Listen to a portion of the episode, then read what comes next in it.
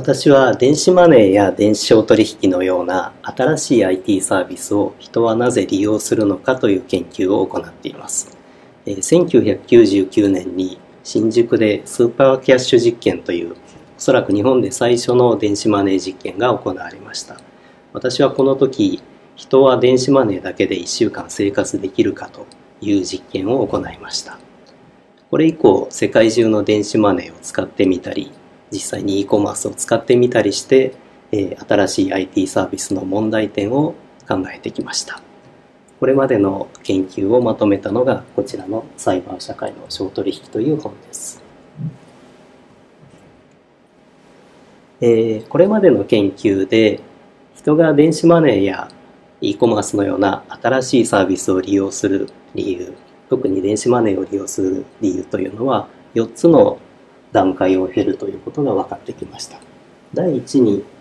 新しいものが好きな人たちイノベーターと呼ばれる人たちが電子マネーを利用する。次にビジネスマンの人たちが便利だから電子マネーを利用する。3番目に、えー、お買い物をするときに現金で払っても何も得はないが電子マネーで払うとポイントがつくという利得性で利用する。このような3つの段階で、えー、利用者が広がっていきます。で問題は、えー、新しい技術が好きではない人たち、ラガードと呼ばれる人たちが、えー、どうやって電子マネーのような新しいものを使ってくれるのかという問題がございます。これに対する答えが地域性ではないかと思っています。これは電子マネーを利用した金額の一部を地元の世界遺産の保全に役立てると。いったような何らかの公共的な意味があるとこういった技術の好きでない方も新し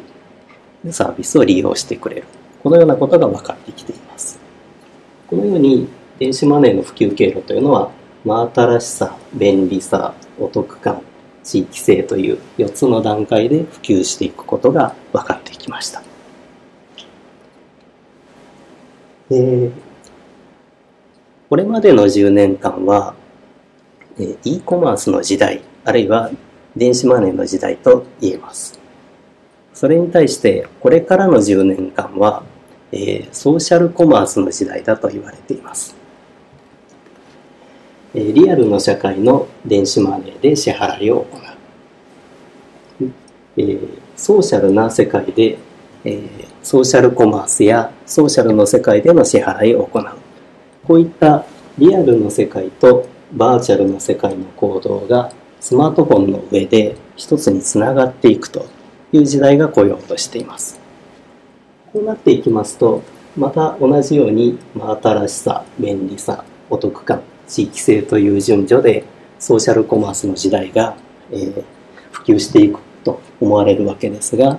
えー、スマートフォンに蓄積された個人情報や位置情報といったものを活用することで、えー、よりきめ細かいサービスができる。利便性はどんどん上がっていくという反面で、えー、個人情報が集まりすぎる。位置情報が取られるといった心配も増えていきます、